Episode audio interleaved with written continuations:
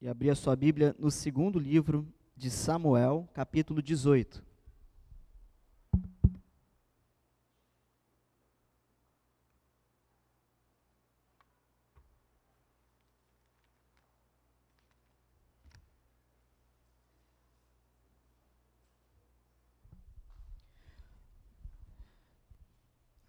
Segundo livro de Samuel, capítulo 18, verso 33.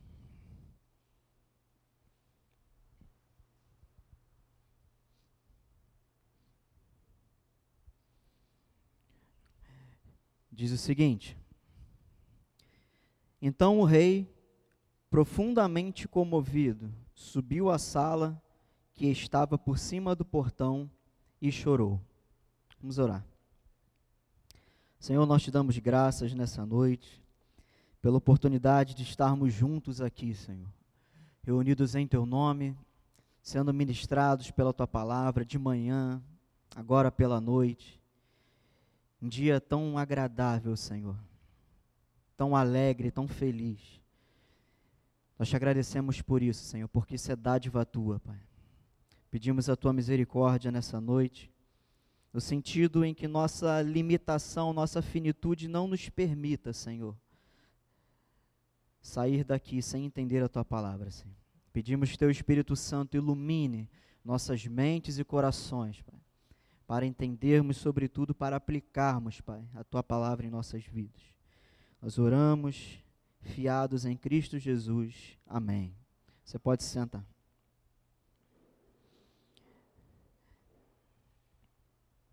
Nós lemos nesse versículo inicial, como eu sempre gosto de fazer, um versículo e depois o texto. Davi, o grande rei Davi, chorando, lamentando no seu quarto, lamentando a morte do seu filho Absalão. Mas eu quero te situar aqui o que estava acontecendo. Absalão, filho de Davi, ele conspirou contra o pai. Ele organizou um exército, ele queria tirar o pai do poder. Ele traiu o pai, se dormindo com uma das suas esposas. Isso foi algo público. Um homem que, além de trair o pai, quebrou todos os pactos e quebrou toda a lei de Deus. E a lei era muito clara naquele período, tanto a lei como o costume. As posturas de Absalão, o fato dele ter abdicado da lei de Deus, abdicado da obediência ao pai, abdicado inclusive de ser um filho, porque um filho que trai o pai nesse contexto já nem pode ser mais considerado filho. Então ele ficou debaixo daquilo que a lei sentenciava. E ele reuniu um exército numeroso e foi guerrear contra o pai, contra o próprio pai, rei Davi. Só estou te situando aqui na história para você entender o que a gente vai expor aqui no capítulo seguinte. E houve uma batalha no bosque de Efraim, uma batalha sangrenta. A Bíblia relata que foi uma batalha sangrenta. Muitos do exército de Davi morreram, mas muitos do exército de Absalão também morreram. E Absalão fugindo, diz o texto, ele tinha cabelos longos, eu já tive, quem não acredita eu mostro a foto depois. Eu e Cleidson. Quem não conhece o Cleidson, ali, ó, faz assim, Cleidson. É meu clone. Mesmo penteado que eu. Tinha cabelo aqui, ó. O dele era maior. Absalão, ele era cabeludo, tinha um cabelo longo, e ele fugindo no seu cavalo, ele passou por um, uma parte do bosque onde tinham muitos arbustos, e eles eram baixos, e nisso o cabelo dele se enrolou em alguns galhos, ele ficou preso, e ficou pendurado, e assim o exército de Davi encontrou ele e matou, como deveria ser feito.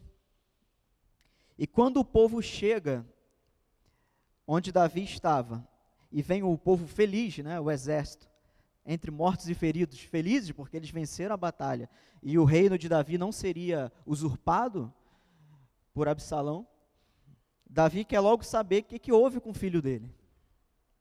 Embora o filho dele tivesse feito tudo o que fez.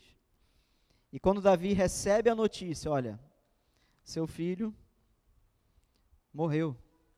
Davi se desespera, lamenta, chora e ele se esconde dentro de um quarto ali do, de onde ele estava.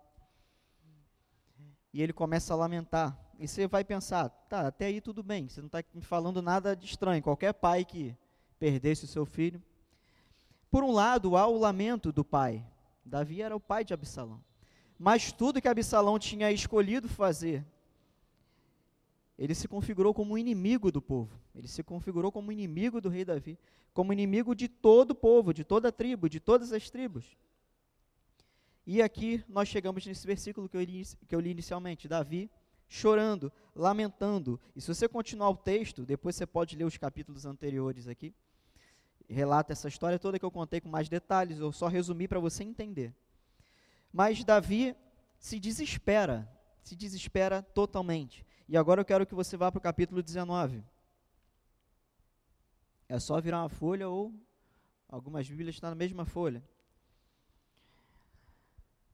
Mas está aqui o personagem principal dessa pregação de hoje, no verso 1, capítulo 19. Disseram a Joabe. Quem era Joabe? Eu não quero gastar muito tempo explicando aqui sobre ah, de quem é, de onde ele veio, filho de quem não. Joabe era um fiel escudeiro de Davi. Joabe era o general de todos os exércitos de Davi. E Joabe era um amigo pessoal do rei Davi. Quero que você pegue isso aqui. E chegou a Joabe a seguinte notícia, verso 1, capítulo 19. Eis que o rei anda chorando e se lamentando por Absalão. Assim, a vitória se tornou naquele mesmo dia em luto para todo o povo, porque naquele dia o povo tinha ouvido dizer: o rei está de luto por causa de seu filho. Naquele mesmo dia, o povo entrou às escondidas na cidade como faz quando foge envergonhado da batalha. O rei tinha coberto o rosto e exclamava em alta voz: Meu filho Absalão, Absalão, meu filho, meu filho. Então Joabe entrou na casa do rei e lhe disse: Hoje o rei envergonhou a face de todos os seus servos, que hoje mesmo livraram a sua vida a vida de seus filhos e das suas filhas e a vida das suas mulheres e das suas concubinas. Você ama os que o odeiam e odeia os que o amam. Hoje, dá a entender que os seus comandantes e soldados não têm qualquer valor. Porque agora entendo que se Absalão estivesse vivo e todos nós hoje estivéssemos mortos, então você estaria contente. Agora, levante-se, saia e diga uma palavra de encorajamento aos seus soldados. Juro pelo Senhor que se não sair, nem um só homem ficará com você esta noite, e este mal seria maior do que todos os que têm vindo sobre você desde a sua mocidade até agora. Meu Deus. Vocês captaram a dureza disso? Joabe, o general, amigo de Davi, fiel escudeiro, quando ele vê Davi tomando essa postura de lamentar por Absalão, enquanto o que aconteceu na sua morte foi o que a lei previa, foi o que o costume previa, foi algo justo, ainda ele sendo pai, ele, Davi, menosprezou o que o povo tinha feito. E Joabe entra no, no quarto do rei, como diz aqui. Segundo a gente lê aqui na palavra, dá a entender que Joabe era um cara meio casca grossa. Era, era meio bronco, era meio bruto. Ele Joab deve ter servido lá nas forças especiais, né, Cláudio? Forças especiais, SIGs, Guerra na Selva. Joab devia ser boina preta. E ele entra, e o texto já dá essa pista para gente, e ele passa esse sermão no rei Davi. Gente, um general entrando no quarto do rei, e dando um sermão no rei, nesse nível aqui que foi. O que, que isso diz para a gente? E eu quero ser bem, bem, bem prático hoje na, na, na pregação, nada muito teológico não. Quero que você saia daqui com essa palavra no seu coração. Muito importa quem dá do teu lado. Vamos fazer aquela coisa chata? Fala para o teu irmão do lado aí. Muito importa quem está do teu lado. Eu estou vendo quem está falando. Quem tá... Muito importa quem está do seu lado. Joabe foi amigo de Davi. Amigo. Você tem amigos? Mas você já parou para pensar o que é ser amigo? O que é ter amigos ou o que é ser amigo dos outros?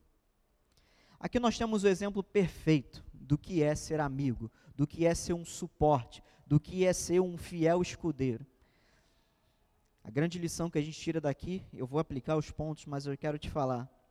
Amigo é aquela pessoa que dá do teu lado, que luta as tuas guerras contigo, porque Joabe estava desde o início lutando as guerras do rei Davi. Mas quando você pisa na bola, ele vem e te dá o sermão. O amigo é aquele que te confronta, é aquele que fala: você está errado. Para. Para de show. Para de pedir.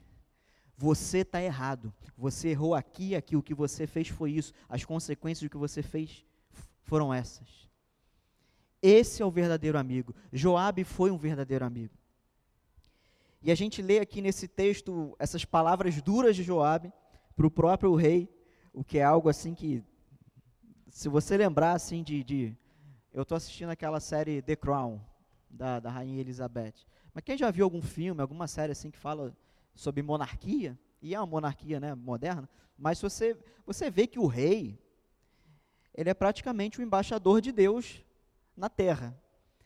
E você não consegue conceber dentro de uma monarquia, mesmo que um general chegar, entrar onde o rei está, imagina o Joab lançando as cortinas e tipo Bop, né? Tira essa roupa.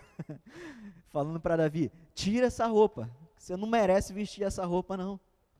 Olha o que você fez. Quero que você analise as palavras de Joabe. Hoje o rei, verso 5, envergonhou o rosto de todos os seus servos. Olha o verso 6. Você ama os que o odeiam e odeiam o que o amam. Primeiro ponto. Davi, no fundo, no fundo, ele não estava lamentando a perda de um filho.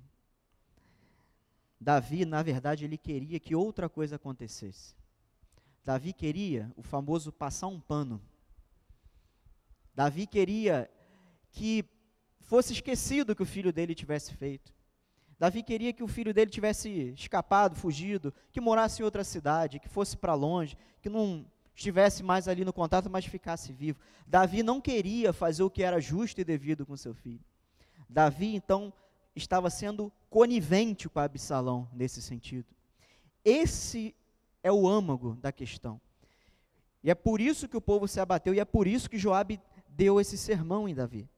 Davi, ele não estava somente lamentando o filho morto, o que seria justo e devido, mas ele estava triste porque ele não queria que o certo tivesse acontecido. Davi queria dar um jeitinho, ele Davi não era brasileiro, mas ele queria dar um jeitinho ali na situação. E aqui o primeiro ponto, para quem gosta de anotar: não seja conivente com Absalão. Não seja conivente com aquilo que é errado. A palavra de Deus nos mostra, desde Gênesis a Apocalipse, quando nós somos coniventes com coisas erradas, principalmente debaixo da nossa responsabilidade, nós estamos em desobediência diante de Deus não sejam coniventes com Absalão. O que, que pode ser, vamos ilustrar, o que, que pode ser Absalão na tua vida? Qual é a situação que você tem passado o pano aí? Desculpa a expressão, mas é a que está no, no dia a dia, né? Qual é a situação que você tem sido conivente? Que você está vendo, mas você está fingindo que não está vendo. Você está vendo e está, no fundo do coração, torcendo para aquilo mudar, mas você não faz nada para mudar. Você quer que mude por algum fator alheia a você por um milagre. Você não quer aquilo, mas você não faz nada para mudar. Você sabe que é errado, mas você não toma nenhuma providência.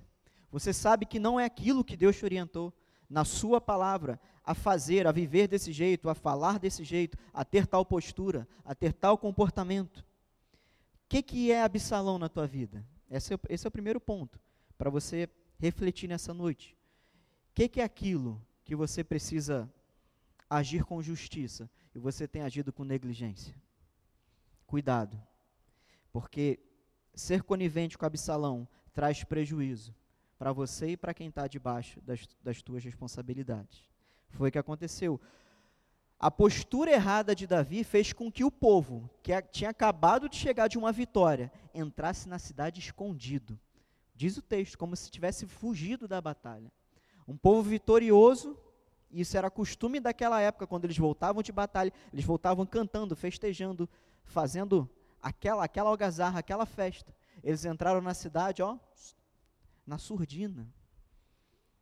Porque eles ficaram sabendo que o rei estava lamentando a morte de Absalão. E o povo pensando: mas caramba, Absalão fez tudo errado. Absalão queria matar o rei, queria tomar o poder. Absalão se deitou com as mulheres de Davi. E a gente vai lá, morrem vários dos nossos, nós vencemos e agora o rei vai ficar chorando? Pelo que aconteceu? Uma vez que o que aconteceu foi o justo, foi o certo? Esse é o primeiro ponto. Quando nós somos coniventes com coisas erradas nas nossas vidas, o que era para ser motivo de festa se torna pranto. O que era para ser vitória se torna luto. Foi o que aconteceu. Não vai ter um final feliz. Desculpe se eu vim jogar um balde de água fria em você hoje, mas é o que a palavra nos ensina. Ser conivente com algo errado e esperar um resultado certo é insensatez, é loucura, é tolice. Segundo ponto, esse aqui foi o é o aperto que a palavra nos dá, esse primeiro ponto. E dá a mim e dá a todos nós. Agora, vem agora aqui algumas recomendações. Pode respirar. O, a cajadada do nosso Supremo Pastor já passou. Segundo ponto, não entre em lutas sozinho. Outro dia eu estava conversando com o irmão, ele estava falando que ele tinha a síndrome do super-homem. Eu também tenho essa síndrome do super-homem. É que você acha que você vai resolver tudo sozinho. Você vai resolver tudo sozinho, vai dar conta de tudo. Meus irmãos, não podemos entrar em lutas sozinhos. Joabe estava com Davi desde o início, desde quando Davi ainda estava naquele período de litígio com Saul, até ele chegar e assumir de fato ali o reino em Jerusalém, Josias estava com ele. Joabe, perdão. Joabe estava com ele, firme nas batalhas. Davi nunca entrou numa batalha sozinho.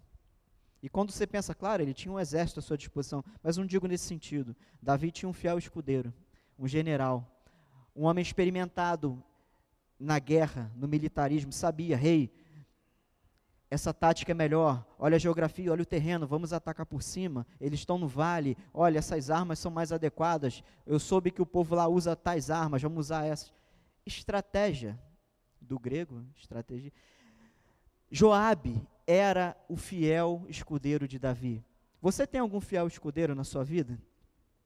Se não tem, comece a pedir a Deus, comece a buscar um. Porque às vezes não é só buscar a Deus, Senhor, eu estou sozinho, Tá, mas o que, que você tem feito? Se você está se isolando, não adianta reclamar que está sozinho. Se você se fecha, não adianta reclamar da falta de fraternidade dos irmãos.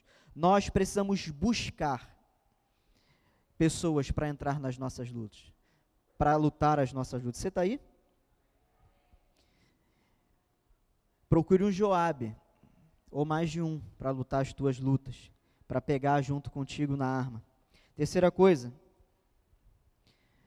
não só pessoas para te ajudar nas lutas, procure amigos que te sejam úteis nas suas batalhas.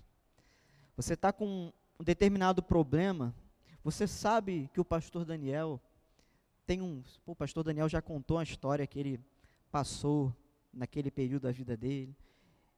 Ele vai ter algo de bom para me, me ajudar. Ele vai ter algo de bom para me falar. Procure amigos. E meus irmãos, eu falei hoje lá em cima do batismo. Nós somos uma família. Entre nós não deve haver reservas. Entre nós não deve haver, sabe, barreiras. Procure amigos que sejam úteis. Quarta coisa, e muito importante, valorize aqueles que estão perto de você. Às vezes nós vemos pessoas valorizando mais os de fora do que os de dentro. O que, que Joabe fala para o rei Davi? Você ama os que o odeiam e odeia os que o amam. Você está chorando por aqueles soldados mortos, pelo seu filho que se tornou um inimigo. E nós aqui, teu povo, teus soldados, os teus guerreiros, que temos a vitória, que preservamos a tua vida. Nós temos que ter muito cuidado com isso, irmãos. Porque a rotina e o hábito, às vezes, nos faz perder o senso de gratidão com aqueles que estão do nosso lado todo dia. E o de fora faz isso aqui, a gente, nossa, que grande feito. E aqueles que estão do nosso lado fazem feitos muito, muito maiores o tempo todo. Nós estamos aqui para cuidar uns dos outros, para sermos uma família. Precisamos valorizar o, que, o irmão que está do teu lado, que está aí na frente, que está atrás. Nós somos muito suscetíveis a isso. quinto ponto, e aqui um dos mais importantes: aceite a correção do seu amigo. Aceite a correção do seu amigo. Joabe, depois de passar aquele sermão todo, ele dá uma ordem, olha só. O general dá uma ordem ao rei, verso 7. Agora, levante-se, saia e diga uma palavra de encorajamento aos seus soldados. Você consegue imaginar isso? Eu acho, acho até engraçado. Eu não estava lá, né? Seria triste, mas daqui de agora, lendo, o general pega Davi, vambora, sai, levanta e dá uma palavra para os seus soldados. E Joabe fala: Eu juro pelo Senhor que se não sair daqui, nem um só homem ficará com você essa noite. Joabe ameaçou tirar o time de campo. E olha o que o Joabe fala. E este mal seria maior do que todos os que têm vindo sobre você desde a sua mocidade até agora. Sabe o que, que Joabe está nos ensinando aqui com, com essas palavras? O maior mal que uma pessoa pode experimentar é estar sozinho. Davi enfrentou Golias, enfrentou urso, enfrentou leão, guerras e mais guerras e mais guerras, desafios atrás de desafios. Um filho traíra, um outro que estuprou a sua filha. Mas nada disso seria tão ruim quanto estar sozinho. Meus irmãos, Deus não nos chamou para sermos ilha para vivermos ilhados. Deus nos chamou para vivermos congregados, unidos. Como diz a canção, vivendo em amor, uma família vivendo o compromisso do amor de Cristo. Não seja uma ilha, não seja uma ilha, seja povo, congregado, unido. Que o Salmo 133 fala: ó oh, quão bom e agradável é que os irmãos vivam em união. Ainda que o texto ali, no seu sentido mais original, esteja falando de família, no sentido de família, de sangue, nós podemos perfeitamente aplicar isso à realidade da família da fé. É agradável ao pai quando os filhos estão unidos. Você que tem mais de um filho aí, eu tenho três gatos, não conta. Quando dois gatos ali já estão brincando, já é legal, né? Agora vou imagina você que tem filho, ser humano mesmo. Você que tem mais de um, quando você vê os dois juntos ali conversando, batendo papo, fazendo a refeição, conversando, é ou não é agradável? E quando eles estão em litígio, é ou não é desagradável? Pai de duas aqui. O Pai, o nosso Pai, ele se agrada quando ele olha lá do seu alto e sublime trono e nos vê em comunhão, batendo um papo, rindo, ouvindo um louvor, juntos, congregados, hoje de manhã aqui, almoçando, proseando. sabe? O pai se agrada. Não vive ilhado. E aceite a correção do seu amigo. Você só vai aceitar a correção se você tiver um amigo. Então você precisa estar apoiado. Apoiar uns aos outros. De um lado, de outro. Quando a palavra diz suportando-vos uns aos outros em amor, não é suportando, aturando, né? Suportai-vos uns aos outros em amor. O que é suportar? Eu tenho que aturar. Não, é suportar é dar suporte. Nós temos dado suporte uns aos outros? Por que, que às vezes é mais fácil dar o suporte para quem é de fora do que para quem é de dentro? Esse diagnóstico aí revela que tem, tem alguma coisa errada. Quando, quando é muito voluntarioso ajudar o trabalho de ação social que a igreja ajuda, ajudava lá no pastor Leandro, agora com o pastor Robertinho. É muito bom você chegar junto, Chega aqui Natal, a gente sempre faz a campanha, gente, vamos adotar uma criança lá do, do projeto. Show de bola. E no dia a dia, no domingo aqui com o irmão que está aqui do teu lado. Às vezes é relacionamento zero com aquele que está do teu lado. Com essa família que Deus plantou aqui, na rua Pernambuco 430, no Gen de Dentro. Ele nos colocou aqui para sermos família. Você precisa se relacionar como família. Eu preciso, nós precisamos. Lembra daquele corinho? Eu preciso de você, você precisa de mim. Ó, pessoal da antiga aí conhece. Nós precisamos de Cristo até o fim, sem parar, sem cessar, sem vacilar, sem temer. Nós precisamos uns dos outros, irmãos. Se isolar é a maneira mais fácil de evitar problemas. Você não vai ter confronto com ninguém. Quando você se isola, você se preserva. Mas aqueles que foram chamados para serem luz não tem que se esconder. Luz não tem que se esconder. Luz não tem que se preservar. Luz não tem que se poupar. Luz é para se expor. Sal é para se expor. É para salgar, é para dar gosto, é para ir ao mundo, sair da casinha, como alguns gostam de falar, sair da zona de conforto. E assim nós vamos viver essa, esse propósito do corpo de Cristo plenamente. Nós precisamos melhorar nisso. E precisamos aceitar essas correções quando chegam. Quando o teu irmão chega do teu lado aí, dá aquela na costela, ó. Posso te dar um conselho? Diga assim: pode, meu irmão. E com a maturidade cristã que eu sei que você tem, ouça. É melhor ouvir do que falar. Ouça olha, você tem razão, mas você errou aqui, aqui. Olha, você pegou a tua razão e, e, a forma com que você fez aqui, você poderia ter feito assim. E se ele estiver certo, e você, no fundo da tua sinceridade, estiver certo, diga, é vero. E faça como Davi. O que, que o verso 8 fala? O rei, então, se levantou e sentou junto ao portão da cidade. Sabe o que é o portão da cidade? Era, era aquela porta principal, tipo aquele arco. Sei quem já foi a Paris, aí tem o Arco Triunfo. Eu não fui não, fui no Google Street, Street View.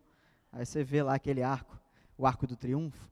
As cidades antigamente, a porta era isso, aquele pórtico grande de pedra. E aí Davi, que estava enclausurado no quartinho dele, chorando na cama quente, que é lugar de chorar, né? Ele lá, depois de receber essa sacudida de Joabe, diante da verdade, irmãos, temos que ceder. Diante da verdade, nós temos que ceder. Davi então levantou e foi para a porta da cidade. Davi foi se expor, Davi foi se mostrar, Davi foi então lá discursar ao povo e conseguiu contornar a situação, porque o povo já estava desesperado, no sentido de apático. E o último ponto, é um ponto duplo, tá? É o 6, é o 6.1, 6.2. Primeiro, busque amigos que te confrontem. Essa é a lição da palavra de Deus, uma dessas. Busque amigos que te confrontem. Amigos que têm tudo a ver com você, que gostam das mesmas coisas de você, que torce pelo mesmo time que você torce, que ouve as mesmas músicas que você ouve, que gosta de comer a mesma comida que você come. Pode ser um ótimo amigo, é óbvio, mas dificilmente você vai, vai lidar com choques, com atritos. E é justamente o que faz isso a gente crescer. Eu falei isso hoje com o irmão é justamente a diferença, é justamente os confrontos, é justamente esse ajuste que nós temos que fazer que nos dá crescimento. Fazer as mesmas coisas sempre não dá resultado novo. Busque amigos que te confrontam. Interessante esse conselho, né? Caramba, eu fui para a igreja hoje, aquele pastor careca lá, baixinho, veio falar para eu ter que arrumar amigos que me confrontem? Exatamente. São esses que vão te fazer crescer. São esses que vão te ensinar. Por outro lado, dentro desse mesmo ponto, seja um amigo que confronte. Seja um amigo, não só nessa nossa realidade aqui de igreja, mas fora dessas quatro paredes. Seja aquele amigo que confronte. E quando fala isso, muitas pessoas pensam: ah, mas aí vai, ser, vai virar uma pessoa sem noção, que sai apontando para todo mundo. Não. Eu estou falando para adulto, né? Eu estou falando para gente madura na fé. Você vai chegar, meu irmão, eu te amo no amor de Cristo Jesus. E é por causa disso que eu quero te falar. Você deu esse mole aqui, ó. Faz assim da próxima vez. E quando você terminar de fazer isso, fala assim: só vou te pedir uma coisa. Se amanhã eu errar nisso, faz o mesmo comigo. Coloque a cara para bater. Tem amigos que te confrontam. Seja um amigo que confronte os outros. E para finalizar, Joabe, que é nosso personagem central aqui, que foi um grande amigo do rei Davi. O nome Joabe, eu sempre gosto de trazer essas coisas, né? No hebraico, Joabe significa gerado por Deus. Um amigo gerado por Deus é um amigo que te faz crescer. Joabe era amigo de Davi, amigo do rei Davi, fiel. Ali, sempre, nas batalhas. Busque amigos gerados por Deus. Leandro, o que, que são amigos gerados por Deus? Deus está sempre colocando pessoas do teu lado, às vezes você que está desligado. Deus está sempre colocando pessoas no teu caminho para te ajudar. Mas às vezes você quer, não, resolvo sozinho. Eu sei o caminho, não preciso de GPS, não preciso de copiloto aqui. Deus está colocando pessoas do nosso lado. Que você nessa noite tenha os olhos abertos para você olhar 360 graus e de repente você vai achar um amigo gerado por Deus aí do teu lado, que vai te ajudar nas tuas batalhas que vai te ajudar nas tuas lutas e vai te confrontar quando for necessário. Joabe, gerado por Deus. Olha que nome bonito. Gerado por Deus. Essa é a palavra dessa noite. Uma palavra bem prática, bem simples, mas que se todos nós, preste atenção, se todos nós colocarmos em prática, Grandes coisas Deus vai fazer no nosso meio. O nome de Deus será engrandecido e louvado, porque será perceptível e será visto no nosso meio amor, união, misericórdia um com o outro, graça um com o outro. Você olhar para o teu irmão e às vezes você vê que ele está no buraco, e às vezes ele foi lá porque ele quis. Ele foi correndo e pulou. Ele estava avisado, mas ele foi lá. e fez, mas você vai lá, ajoelha, estende a mão. Vem cá, vamos lá. Vamos começar de novo. Vamos começar de novo. Vamos ser irmãos, no sentido bíblico da palavra. Luz, sal. Que a tua luz brilhe não só para o mundo, brilhe aqui dentro também, dentro do contexto da fé. Do que adianta? Paulo fala isso. Do que, que adianta eu vender todos os meus bens? De que, que adianta eu fazer e acontecer se não tiver amor dentro de mim? Eu sou um hipócrita. É isso que Paulo está falando. Não adianta manifestar amor só a alguns, temos que manifestar amor a todos. E que desafio! Que desafio! Deus sabe que não é fácil, mas Ele nos dá a Sua palavra, Ele nos dá o Seu Espírito, Ele vai nos aperfeiçoando, irmãos.